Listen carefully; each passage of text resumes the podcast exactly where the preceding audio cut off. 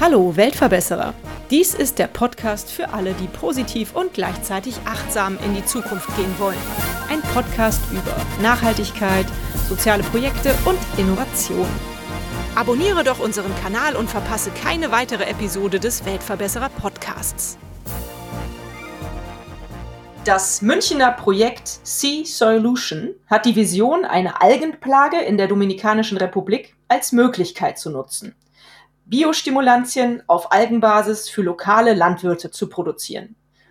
Damit würden sie auch gleichzeitig die Küsten von den Algen reinigen und Arbeitsplätze in der Region schaffen. Eine tolle Idee, finde ich. Bei mir zu Besuch sind heute Projektleiter Julius Boje und Daria Ekimova. Hallo ihr zwei, schön, dass ihr da seid. Erklärt mir doch mal das Problem vor Ort. Also nicht jeder kennt sich so gut in der Dominikanischen Republik aus, dass ihm diese Algenplage was sagt. Erzählt doch mal bitte. Und was ist dann eure Lösung für dieses Problem? Zwischen 2011 und 2018 hat sich die Algenblüte von Sargassum-Algen verzehnfacht. Vielleicht, also der deutsche Begriff für Sargassum ist Golftang. Wir reden immer von Sargassum, das ist der englische Begriff und der ist auch genauer eigentlich und macht für uns mehr Sinn, weil es einfach sinnvoller ist, wenn man auch die englische Literatur da ein bisschen dann lesen kann, nachdem es dazu gar nicht viel deutsche Texte gibt. Mhm. Darf ich mal ganz kurz eine Zwischenfrage stellen? Was muss ich mir unter dieser Alge vorstellen? Also ich kenne leider weder den deutschen noch den englischen Begriff. Ist das so was glitschiges, klebriges, grünes oder eher so was groß blättriges, was am Strand rumliegt? Wie sieht die aus? Also das ist eine Braunalge, die mit so kleinen Schwimmern an der Meeresoberfläche schwimmt. Das sind dann große Algenteppiche, die da wachsen und dann auch an die Strände angespült werden. Durch dieses extrem erhöhte Wachstum gibt es da einfach einige Probleme für die lokalen Ökosysteme. Das tötet Meeresorganismen ab, die darunter unter diesen Teppichen weniger Licht kriegen. Zum Beispiel Schildkröten verfangen sich zum Teil in diesen Algen und sterben da drin. Und auch einige Fische sterben durch dieses sehr erhöhte Algenwachstum. Und was ist jetzt eure Lösung für das Problem? Alles einsammeln und was stellt ihr daraus her, bitte? Wir stellen daraus einen sogenannten Biostimulanten her. Das ist ein relativ neuartiges Produkt. Diese Biostimulanten gibt es noch nicht so lange. Man könnte es als eine Art Biodünger bezeichnen, es ist allerdings nicht ganz das Gleiche. Also der entscheidende Unterschied zwischen einem Biostimulanten und einem äh, konventionellen Dünger ist, konventionelle Dünger erhöhen die Nährstoffkonzentration im Boden. Mhm. Das heißt, es werden, werden einfach Nährstoffe zugesetzt, Nitrationen, Phosphationen und so weiter. Mhm. Bei einem Biostimulanten geht es darum, die Nährstoffe zugänglicher zu machen. Was ist hier der Unterschied? Wenn einfach nur die Nährstoffkonzentration im Boden erhöht ist, dann bekommt die Pflanze zwar unterm Strich mehr Nährstoffe ab, aber es wird auch ein erheblicher Anteil dann durch den Boden ins Grundwasser gespült. Kennen wir ja auch mit ähm, erhöhten Nitratwerten im Grundwasser. Und diese erhöhten Konzentration von Nährstoffen gelangen dann auch über Flüsse und übers Grundwasser, das dann auch wieder in Flüssen mündet, ins Meer.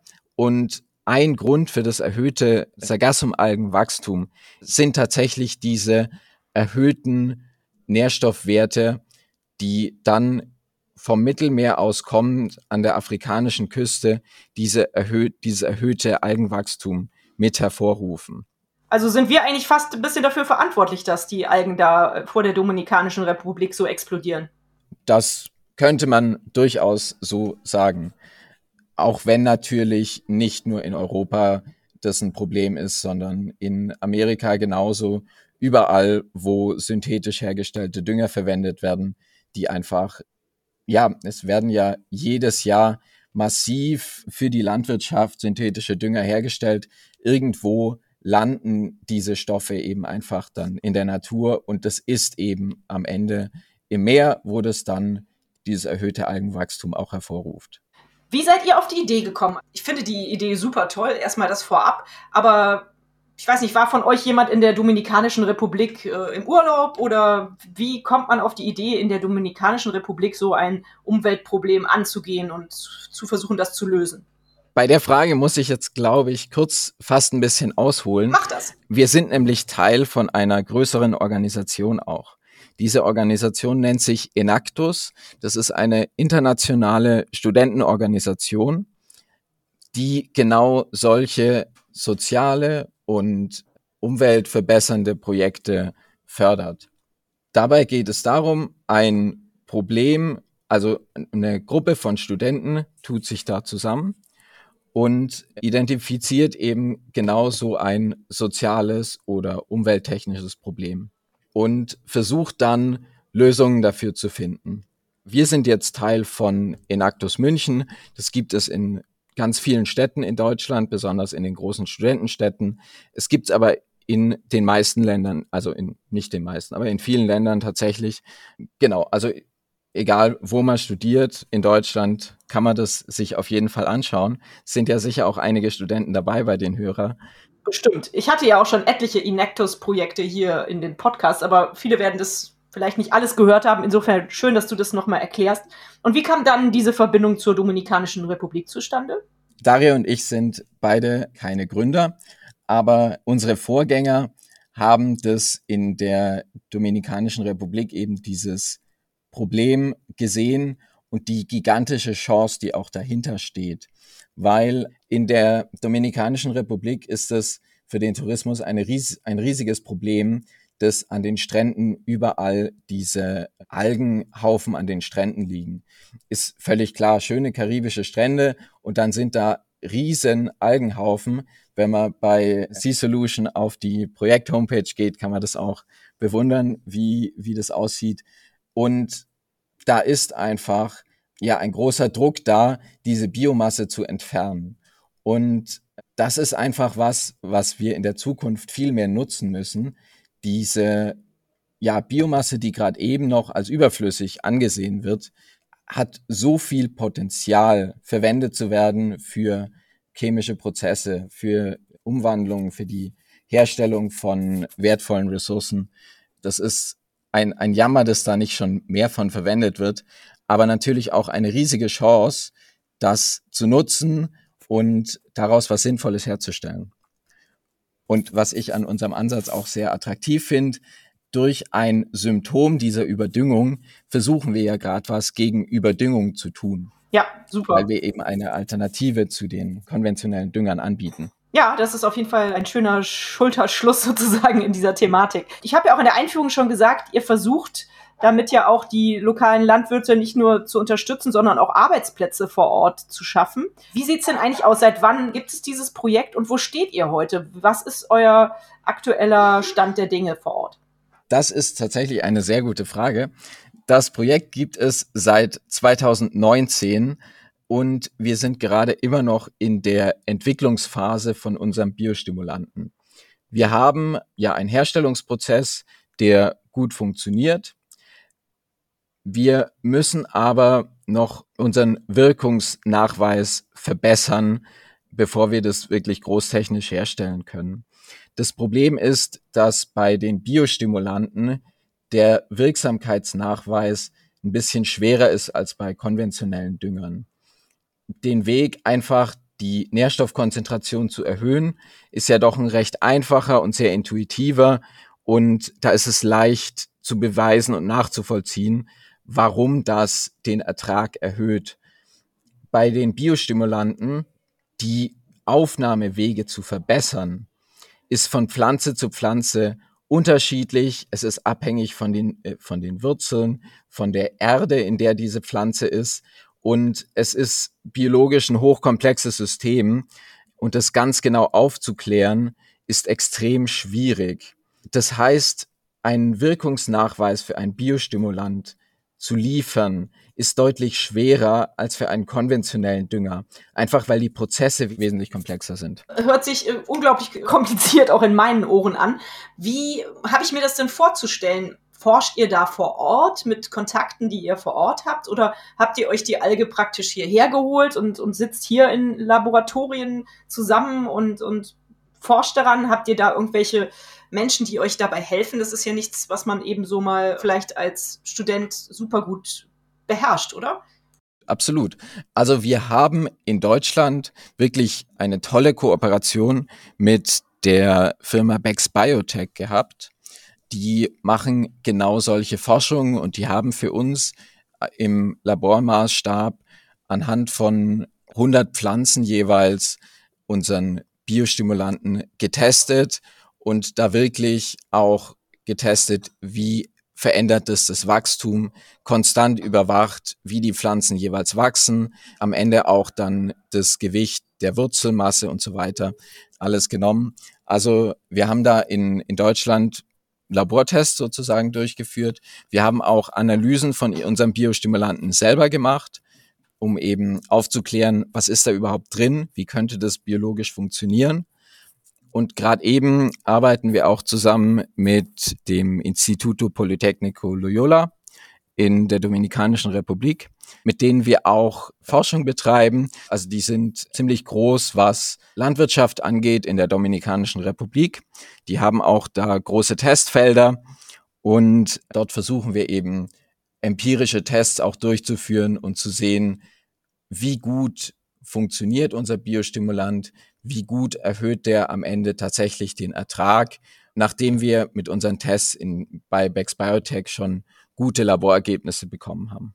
Soviel ich weiß, ist das aber von euch nicht nur ein Projekt, was Biostimulanten am Ende erzeugen soll aus den Algen, sondern ihr macht damit auch noch andere gute Sachen. Daria, kannst du dazu was erzählen? Ja, genau. Wir haben schon recherchiert und haben zwei Ideen zur Algeverarbeitung auf unserem Radar. Aber zuerst möchte ich eine der Hauptgründe erwähnen, warum wir nach anderen Lösungen eigentlich suchen. Danach die Extraktion der Biostimulans haben wir eine große Menge von übergebliebene Algenmasse, die fast genauso viel Platz braucht wie vor der Biostimulansproduktion.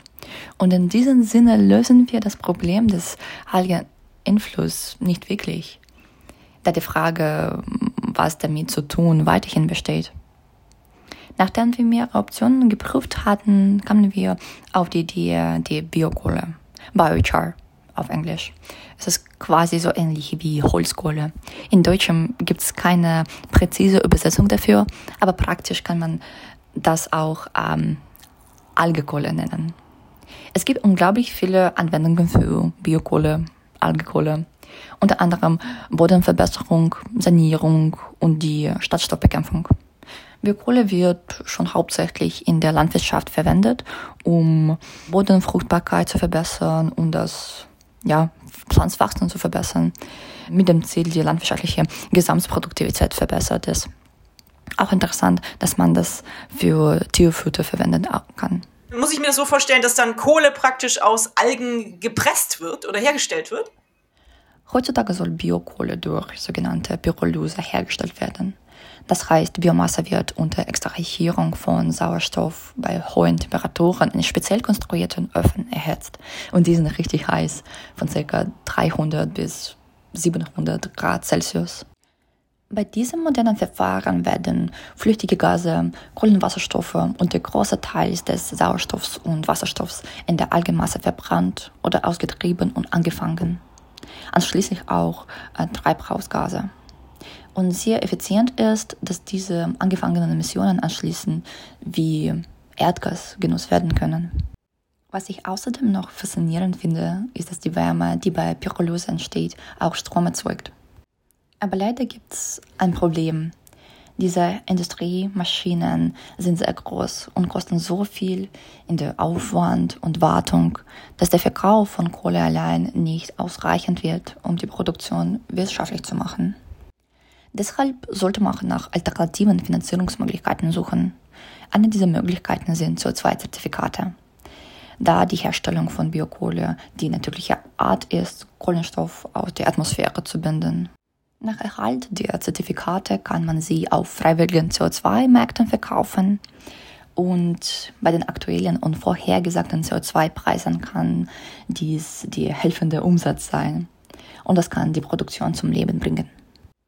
Daran forschen wir derzeit gemeinsam mit Center for Digital Technology and Management in München über die Kommerzialisierungsmodelle und auch eine unserer Teammitglieder arbeitet im Rahmen seiner Promotion in Großbritannien an der chemischen Zusammensetzung von Biokohle. Mhm. Du hast gesagt, es gibt äh, zum einen diese Biostimulanten, mit denen man, also diese Dünger-Biostimulanten, es gibt die äh, Algenkohle und gibt es noch weitere Produkte, die ihr überlegt, mit den Algen ähm, herzustellen? Oder sind das die beiden Schwerpunkte, die ihr habt? Äh, ja, aufgrund ihrer geringen Dichte können Algen als Dämmmaterial verwendet werden. Dämmung, ah, super, ja, klasse. Dämmung. Ja, stimmt, das, davon habe ich auch schon gehört, dass Algen im Endeffekt ein sehr guter Dämmstoff sind, richtig? Einen Trockensprozess macht sie robust und langlebig. Meersalgen können auch äh, widerstandsfähig gegen Angriffe von Tieren und Schimmelpilzen sein. Dadurch dann bleiben Gebäude frei von künstlichen Schadstoffen und Chemikalien. Darüber schreibt einer von unserer Teammitglieder ihre Masterarbeit. Ja, wir sind da noch früh in der Entwicklung. Deshalb will ich da noch nicht zu viel sagen. Die Tests dazu wie gut genau das tatsächlich funktioniert, machen wir noch. Aber von unserer ja, Literaturrecherche bis jetzt und dem, was wir so über Sargassum wissen, sieht es auf jeden Fall vielversprechend aus. Aber wie gesagt, definitiv können wir das noch nicht sagen. Eine Sache, die noch wichtig ist, unser Fokus ist ganz eindeutig auf dem Biostimulanten, den wir herstellen. Wir haben allerdings ein kleines Problem dabei und zwar bei, das ist ein Extraktionsprozess, der die Alge nicht komplett vernichtet. Also wir haben am Ende noch Biomaterial übrig, mit dem wir noch etwas machen müssen oder wollen.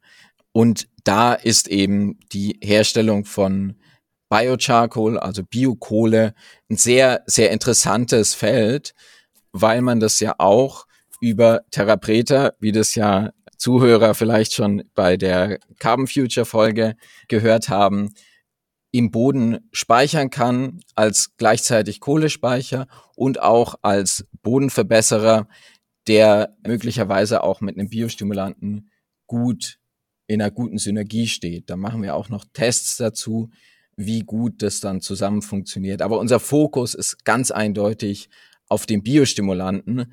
Das andere sind Projekte, die wir jetzt gerade anfangen, wo wir ja das, was eher Unterprojekte noch sind. Mhm, also ergänzend praktisch zu den, zu den Biostimulanten. Ja, ja. Was ich total super finde immer an Inectus ist diese Vernetzung. Also, dass ihr unter anderem mit einer Universität in Cambridge zusammenarbeitet, dass ihr diese Kontakte zu der Dominikanischen Republik habt, das äh, ist ja weltüberspannend. Das ist wirklich, finde ich toll, dass, dass das so besteht ich stelle mir das gerade sehr lustig vor, wie in der Dominikanischen Republik jemand die Algen einsammelt und die dann trocknet und in, in, so Päckchen packt und nach England verschickt.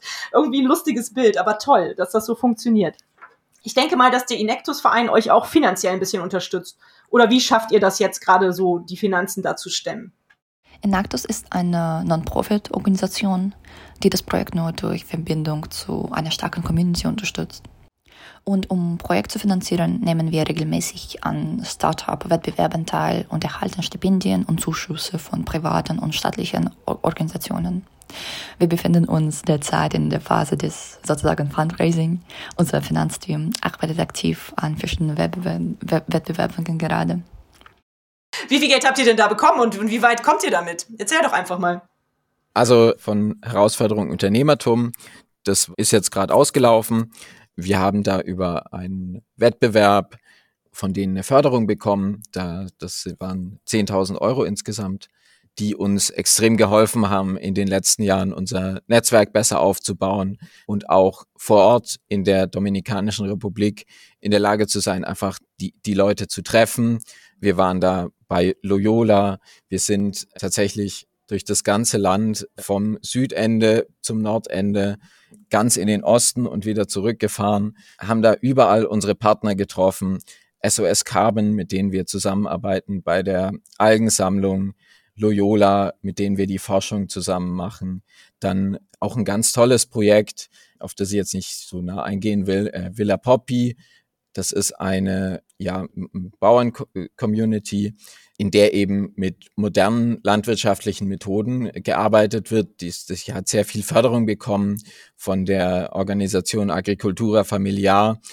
Da wurden einige Familien aus einem Nationalpark rausgeholt, denen wurde Land gegeben in, in den Bergen in der Nähe von Constanza und da wurden den Mittel und Know-how gegeben, um da wirklich eine moderne Farm aufzubauen.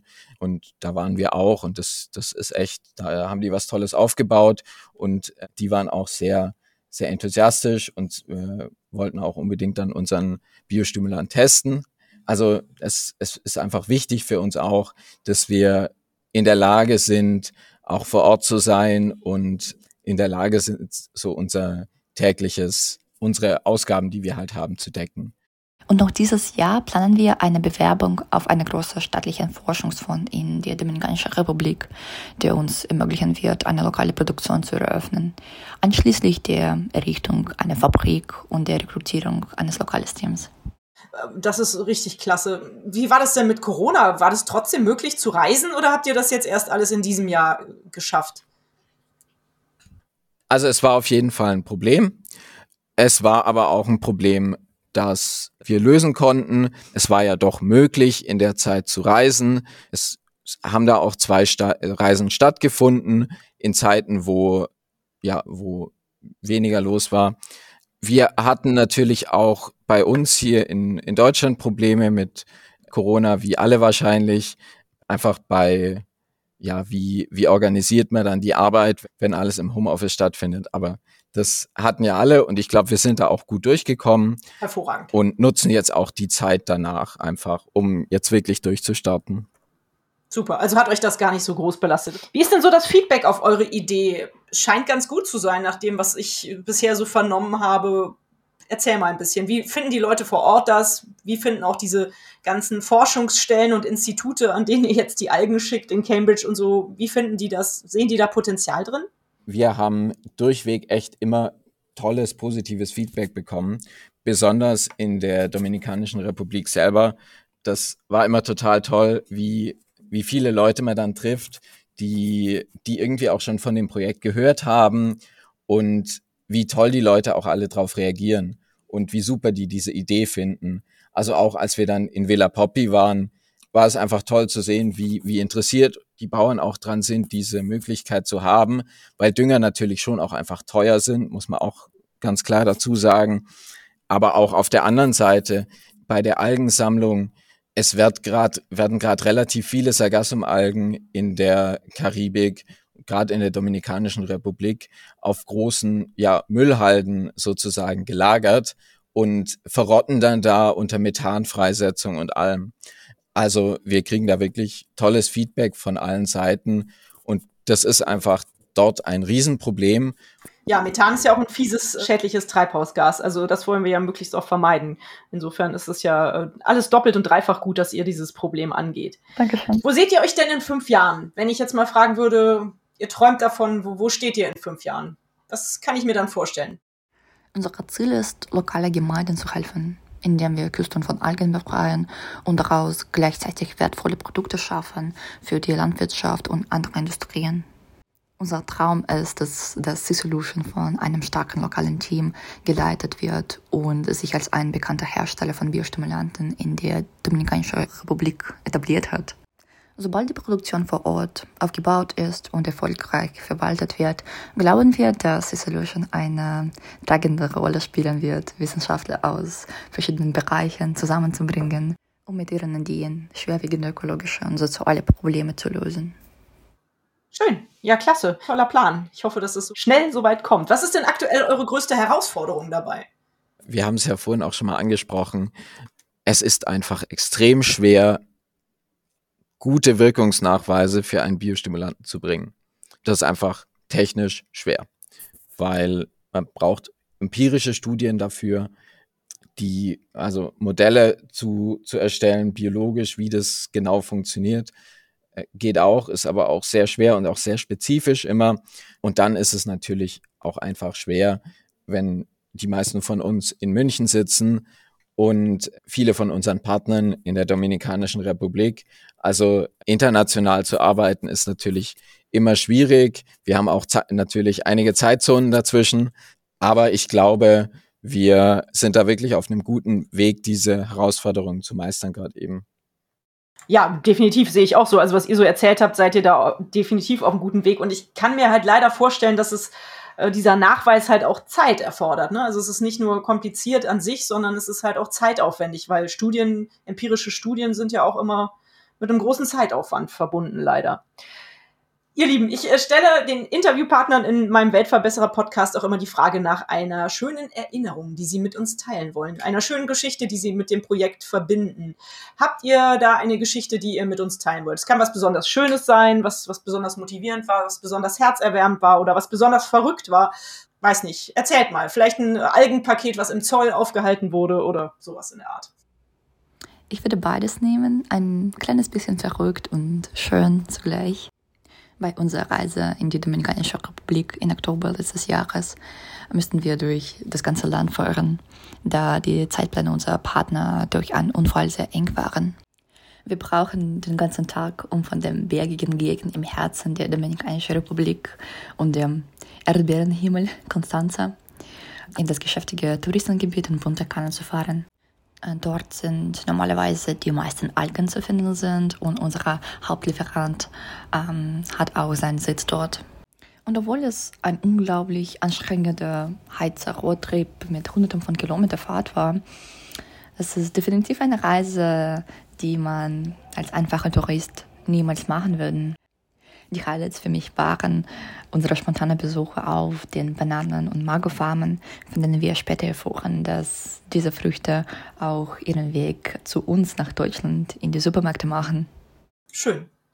Julius, was ist dein Erlebnis, äh, das du mit Sea Solution verbindest? Ist es auch diese Reise? Also ganz kurz, bevor ich die Frage beantworte, will ich noch ganz kurz auf das äh, eingehen, was du vorhin gesagt hast. Und zwar das Algenpaket, das im Zoll hängen geblieben ist. Das ist uns tatsächlich passiert. Das war allerdings eher eine teure Geschichte für uns als jetzt eine lustige Erinnerung. Ja, ein ähm, verrückter Alter. Ja, also ja. verrückt vielleicht, vor allem teuer und irgendwie eher ärgerlich als, als lustig. Aber was ich auch total toll fand, ist auch auf jeden Fall diese Reise, auf der Daria und ich zusammen mit Tui, noch ein Mitglied von C-Solution, im Oktober diesen Jahres waren. Ich fand es auch toll, wie oft man auf Leute trifft, die dann schon mal von C-Solution gehört haben und die irgendwie über nochmal eine ganz andere Ecke eine Beziehung dazu haben. Also irgendwelche Verwandten oder Bekannten aus den eigenen Kreisen, die dann plötzlich Beziehung zur Dominikanischen Republik haben. Und dann trifft man Leute, die irgendjemand privat kannte, die dann fürs Projekt plötzlich total wichtig werden. Ja, das ist super spannend, was ja auch wieder mit dem Netzwerk zu tun hat. Toll, dass das sich dann so ergibt. Jetzt muss ich aber noch mal auf das Paket eingehen, weil ich in meinen Gedanken tauchte das gerade so auf. Äh, das Paket am Zoll wird aufgehalten, weil die Leute denken, das wären irgendwie Drogen oder so. Was, was war der Grund, warum das Paket nicht durchgekommen ist? Und, und musstet ihr das dann freikaufen oder was? Oder Strafe zahlen? Oder wieso war es teuer? Also ich war nicht direkt involviert bei diesem Paket, deshalb kann ich es nicht so genau sagen. Aber es ist generell immer, wenn man Wissenschaft betreibt, über Landesgrenzen hinweg ein Riesenproblem, wie man solche Samples halt verschicken kann. Weil das wird ganz oft vom Zoll aufgehalten, weil solche Materialien natürlich immer, also Biomaterialien zu verschicken ist immer sehr schwierig und wir mussten, glaube ich, da tatsächlich dieses Paket einfach freikaufen. Es war ein bisschen ärgerlich. Das glaube ich sehr gerne. Aber die Eigen sind zum Glück trotzdem am Ende bei uns angekommen und haben uns dann auch viel geholfen aber verrückt. So ein im Endeffekt ja ein, sage ich jetzt mal, äh, ein, ein Schadstoff vor Ort, ja, oder was heißt Schadstoff, aber würde ich jetzt mal sagen, eher so eine Art Unkraut in der Dominikanischen Republik. Du verschickst es als Paket und musst es dann teuer freikaufen, weil du den Stoff hier vor Ort einfach dringend brauchst. Das ist schon, das ist schon auch eine verrückte Geschichte. Aber okay, vielen Dank fürs Teilen. Ihr Lieben, was kann man denn tun, wenn man von eurer Idee total begeistert ist, so wie ich oder auch vielleicht andere unserer Hörerinnen? und sagt, ich möchte Ihnen helfen, ich möchte, dass das Projekt so bald wie möglich in die Umsetzung kommt. was für Möglichkeiten gibt es für uns, euch mit C-Solution zu helfen? Die einfachste Möglichkeit hat man auf jeden Fall, wenn man Student ist, am besten in München. Dann kann man nämlich einfach Enactus beitreten und sich auf C-Solution bewerben. Wir sind schon auch immer auf der Suche nach coolen neuen Teammitgliedern.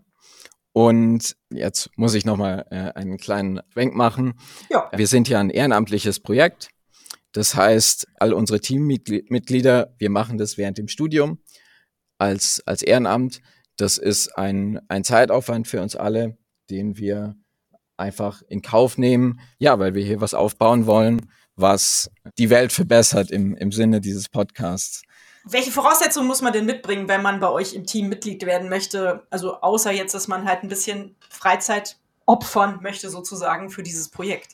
Also man muss Student sein. Tatsächlich muss man auch Student in München sein. Allerdings, wenn man jetzt nicht Student in München ist und vielleicht trotzdem irgendwie Kontakte in der Dominikanischen Republik hat oder sonst irgendwie einfach auch Lust und irgendwie eine Idee hat, wie man bei C-Solution mitarbeiten könnte, kann man sich auch jederzeit einfach bei uns melden. Wir sind relativ leicht zu finden unter Projekt C-Solution, wenn man das einfach googelt. Also C-Solution, das ist ein Wortspiel. Der Name ist, glaube ich, auch, steht ja auch im Titel. Mhm. Man kann sich auch jederzeit immer bei uns melden. Aber am einfachsten ist es natürlich, man kommt aus München, man bewirbt sich bei Enactus. Mhm. Super. Und wenn man jetzt aber, wie wahrscheinlich viele Hörerinnen nicht direkt aus München kommt und nicht direkt Student in München ist, kann man auch immer noch praktisch dem Inactus-Verein natürlich allgemein was spenden. Wie läuft das eigentlich ab? Spendet man Inactus Deutschland und die verteilen die Gelder oder spendet man Inactus München oder direkt C-Solution? Das ist alles möglich. Also man kann Inactus Deutschland spenden, man kann Inactus München spenden und man kann auch direkt C-Solution spenden. Das läuft dann über Inactus München aber die Gelder sind dann für C-Solution bestimmt und können auch nur dafür verwendet werden. Und wir haben darauf auch dann direkt Zugriff. Super, das ist ja schon mal eine gute Möglichkeit. Also, alle, die jetzt Interesse haben, da was zu unternehmen, spendet gerne. Die Links findet ihr natürlich wie immer in den Show Notes. Und ich denke auch Leute, die jetzt keine Studenten aus München sind, aber Kontakte in die Dominikanische Republik haben, die euch helfen könnten. Oder auch Leute, die Kontakte zu Biowissenschaftlern oder Chemikern haben, die sich vielleicht mit, mit Algenforschung oder sowas auskennen. Ich denke, mit solchen Kontakten wäre euch auch geholfen. Die dürfen sich an euch wenden und finden die Kontakte auch auf der Homepage. Oder? Jawohl, ganz genau. Ihr habt es eben schon, oder du hast es eben schon erwähnt, ihr fühlt euch durchaus als Weltverbesserer. Ich sehe das ganz genauso, sonst hätte ich euch auch nicht äh, in meinen Podcast mit aufgenommen. Ich finde eh, dass Inectus ein unglaublich tolles Netzwerk, ein unglaublich toller Verein ist, der die Welt auf so vielen Ebenen verbessert. Und so auch ihr. Aber was musste denn alles passieren aus eurer Warte, aus eurer Sicht, um die Welt zu verbessern? Wenn ihr drei Wünsche frei hättet, was würdet ihr euch wünschen, um die Welt zu verbessern? Meiner Meinung nach, die meisten Probleme in der Welt sind auf menschliche Missverständnisse und die Unfähigkeit zu Kompromissen zurückzuführen. Daher haben einige meiner Wünsche damit zu tun. Und die Wünsche wären die Beseitigung von Diskriminierung auf viele Ebenen und dass die Menschen sich ihrer Verhaltensbiases bewusster werden. Ich denke, das ist notwendig, um einen Schritt in Richtung Chancengleichheit und Diversität zu machen. Und mein etwas naiver Wunsch ist es, die Aggression in der Welt zu begrenzen. Wie in einer Geschichte von Ray Bradbury, äh, in der ein Sergeant, der nicht den Krieg kämpfen will, ein Gewehr baut, das alle metallische Kampfmaschine einfach röstet. Also, wenn man jetzt von Wünschen spricht, das finde ich immer ein bisschen schwierig. Ich glaube, was ich mir da vor allem wünschen würde, wäre eine politische Stabilität und ähm, eine gesellschaftliche Stabilität, die ja lang genug anhält, um diese Probleme technisch zu lösen. Weil die ganzen Probleme des Klimawandels brauchen einfach eine technische Lösung. Und ich glaube, es geht wirklich darum, ja, Prozesse zu entwickeln, die Ressourcen nutzbar machen, die erneuerbar sind und die eben nicht darauf basieren, extreme Mengen an CO2 auszustoßen und die nicht wieder zurückzugewinnen. Und ja, ich glaube, dazu brauchen wir einfach ein hohes Maß auch an, an Stabilität und Resilienz, dass wir an diesen Punkt kommen.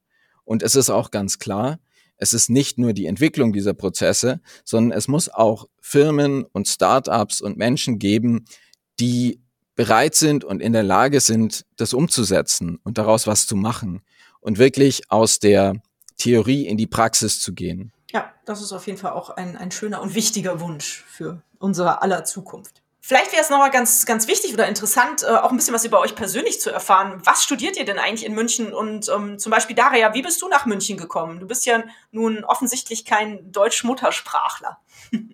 Ja, gerne. Ich komme aus St. Petersburg, Russland. Da habe ich meinen Bachelor in Volkswirtschaft gemacht. Und jetzt bin ich schon am Ende meines Masterstudiums an der TU München, wo ich Betriebswirtschaft mit Schwerpunkten in Energiewirtschaft und Energietechnik studiere. Daria, schön, dass du dann den Weg nach München gefunden hast. Das ist bestimmt eine Bereicherung für äh, die Stadt, für die Uni und für das Inactus-Team. Julius, was hast du für einen Hintergrund? Wie kommst du nach München und was studierst du? Also ich komme tatsächlich aus der Region um München und ich studiere derzeit Chemie an der äh, TUM in Garching. In meinem Podcast geht es ja um Nachhaltigkeit und soziales Engagement, was ihr mit Sea Solution ja beide erfüllt. Wie begegnet euch äh, diese Thematik denn im Alltag eures normalen Lebens? Ich kann sagen, ich bin hauptsächlich mit natürlich mit öffentlichen Verkehrsmitteln unterwegs. Für mich ist gehört zur Nachhaltigkeit auch dazu. Also ich sehe auch als als eine große Aufgabe in der Bewältigung des Klimawandels das Erstellen neuer Prozesse, das Entwickeln neuer Prozesse, das Entwickeln neuer Anlagen, die in der Lage sind, auf diese Probleme einzugehen. Es braucht einfach dieses Know-how auch der ja ein bisschen schwereren und dreckigeren und größeren Industrie, um, um viele Probleme zu lösen. Auch eine Pyrolyseanlage, die aus einer ungenutzten Biomasse nachher Biokohle herstellt, die dann zum Beispiel als Therapreta hergestellt wird, das ist eine großindustrielle Anlage am Ende. Und es ist einfach wichtig, dass wir diese Techniken auch nutzen für die Nachhaltigkeit. Ohne werden wir dieses Problem nicht bewältigen können. Mhm. Ja, verstehe. Also ich sehe eigentlich Nachhaltigkeit auch ein bisschen im großen Kontext. Also das eine ist, bei sich selber zu schauen, vielleicht sich vegan zu ernähren, vielleicht nicht so viel Auto zu fahren. Und das andere ist aber auch, an den Lösungen mitzuarbeiten, die einfach auf einer großen industrieweiten Ebene passieren müssen. Ja, definitiv, das ist auf jeden Fall so. Daria, wie sieht es bei dir aus? In meinem täglichen Konsum versuche ich ähm, ethisch und nachhaltig sein und kaufe nicht Produkte fragwürdige Herkunft. Auch mein Gesamt äh, Warenkonsum versuche ich zu reduzieren, da ich nur äh, dann kaufe, wenn ich die Sachen wirklich brauche. Super. Nachhaltigkeit ist für mich auch ein berufliches Thema, das derzeit einen großen Teil meines Studiums ausgemacht. Ich lerne sehr gerne über erneuerbare Energien, Energiemarktdesign und ähm, Lebenszyklusanalyse verschiedener Technologien und hoffe auch, meinen beruflichen Weg mit diesen Themen fortzusetzen. Wie sieht es mit äh, sozialem Engagement aus? Ist das bei euch in der Familie schon immer vorgekommen? Ich meine, im Grunde genommen ist ja das, was ihr tut, auch sehr sozial, weil ihr ja auch Arbeitsplätze vor Ort schaffen werdet durch euer Engagement. War das für euch schon immer klar, dass ihr euch auch sozial engagieren wollt? Oder gehört es einfach zusammen, Nachhaltigkeit oder Umweltmanagement und soziales Engagement? Also für mich war es schon lange irgendwie klar. Ich habe mich ehrenamtlich engagiert, seit ich irgendwie 15 war oder so und dann in, in ganz verschiedenen Bereichen. Jetzt ist es bei Enactus und bei C-Solution. Daneben noch mehr zu machen, ist einfach schwierig, weil ein Projekt da eigentlich schon ja, genug Zeit in Anspruch nimmt. Ja, ich würde sagen, das ist auch in Ordnung. Das reicht an sozialem Engagement. Da brauchst du dich nicht in den Schatten stellen. Das ist ja auch toll, was ihr da macht, auf jeden Fall. Daria, wie ist das bei dir? Seid ihr da auch schon immer sozial engagiert gewesen in der Familie? War das für dich klar? Für mich würde ich sagen, es war ein bisschen anderes. Also äh, zu Hause in Russland äh, als Schülerin ähm, habe ich äh, viel äh, volontiert. Ja, als Schülerin äh, habe ich äh, viel äh, volontiert, auch in Kinderheime und bei mehreren anderen Projekten. Mhm. Ja, super. Toll, dass euch das soziale Engagement schon seit Jugendjahren so begleitet. Das finde ich klasse. Das Sollte eigentlich bei jedem so sein. Aber schön, dass es auf jeden Fall bei euch so war. Wir kommen zum Ende des Interviews. Ich danke euch erstmal ganz herzlich für die Zeit, die ihr euch für das Interview genommen habt. Meine allerletzte Frage, die geht immer nach einem Buchtipp. Habt ihr einen interessanten Buchtipp für mich? Was habt ihr in letzter Zeit gelesen, was euch begeistert hat? Es muss jetzt nicht mit dem C-Solution-Thema zusammenhängen, kann es aber natürlich. Die Bücher sind erhältlich bei booklooker.de, dem Marktplatz für Bücher. Also ich kann auf jeden Fall einen Buchtipp weitergeben, den ich am Anfang, als ich in Actus München beigetreten bin, bekommen habe. Das ist ein Buch, das nennt sich Pure Economics. Und da geht's sehr viel um ja, soziale Projekte auf der ganzen Welt und was macht eigentlich ein gutes soziales Projekt aus? An welchen Punkten muss man tatsächlich ansetzen? Und welche Herausforderungen hat man auch, wenn man in so ein System von außen reinkommt? Mhm. Hört sich spannend an. Cool. Daria, hast du auch einen schönen Buchtipp für uns? Ich möchte mit den Zuhörern eine schöne Literatur aus meiner Heimat teilen. Viktor Ostrafjew ist ein Schriftsteller des zweiten Jahrhunderts. Seine Geschichte Zarfisch, so heißt früher der Krokenzieher in Russland, ähm, also sie erzählt von Wilderern, die gegen die Verbote verstoßen über Jagd und Fischerei. Es ist eine Geschichte, die einem die Verletzlichkeit der Natur bewusst macht, aber auch ihre absolute Macht über die Menschen. Dies ist eine dramatische, fiktive klassische Literatur mit atemberaubenden Beschreibungen von Landschaftsszenen und sie lässt einen tief darüber nachdenken, wie der Mensch in der Welt angebetet ist und durch seinen Handel seine Stabilität erfährt. Ja, okay. Liebe Daria, lieber Julius, ähm, ich finde es total super, was ihr für ein Engagement da an den Tag legt. C-Solution ist eine tolle Idee und ich drücke euch ganz doll die Daumen, dass ihr da möglichst bald zu einem Ergebnis kommt, dass ihr das auch in die Umsetzung bringen könnt. Und ähm, ich danke euch nochmal für dieses Interview und ja, ich denke mal, wir hören bald voneinander. Bis dann, alles Liebe und Tschüss. Vielen Dank, Birte, für deine Zeit und dein Interesse, mit uns über Enactus und C-Solution zu reden. Es hat unglaublich viel Spaß gemacht und danke für die Möglichkeit, ähm, das Problem von Algeinfluss vorzustellen. Ich hoffe, deine Zuhörer haben ein bisschen über Biokohle und Biostimulanten gelernt und wie es eingesetzt kann, um Menschen zu helfen. Ja, auch von meiner Seite nochmal vielen Dank. Es hat uns sehr gefreut, dass du auf uns zugegangen bist als C-Solution. Das ist einfach toll zu sehen, dass da irgendwie auch das Interesse einfach da ist. Und vielen Dank für die Einladung zu dir. Ich habe mich auch, ich habe auch sehr gern in deinen Podcast reingehört. Ich finde es auch toll, dass du hier so einen Podcast machst, in dem du verschiedene soziale und ja vor allem auch für die Prävention des Klimawandels wichtige Projekte vorstellst. Also echt eine tolle Sache und das freut mich, dass wir in diesem Podcast jetzt auch sozusagen verewigt sind und Teil davon sein dürften. Vielen Dank. Und euch vielen Dank fürs Zuhören. Wie immer findet ihr natürlich alle Informationen und Links zu diesem Projekt in den Show Notes. Hat es euch gefallen? Fühlt ihr euch inspiriert, bewegt? Habt ihr Verbesserungsvorschläge für mich? Dann schreibt mir gerne. Auch die E-Mail-Adresse findet ihr in den Show Notes. Abonniert doch den Weltverbesserer Podcast, dann verpasst ihr keine Episode mehr. Teilt, liked und kommentiert diese Folge des Weltverbesserer Podcasts. Ich würde mich sehr freuen. Vielen Dank dafür und bis bald. Eure Birte.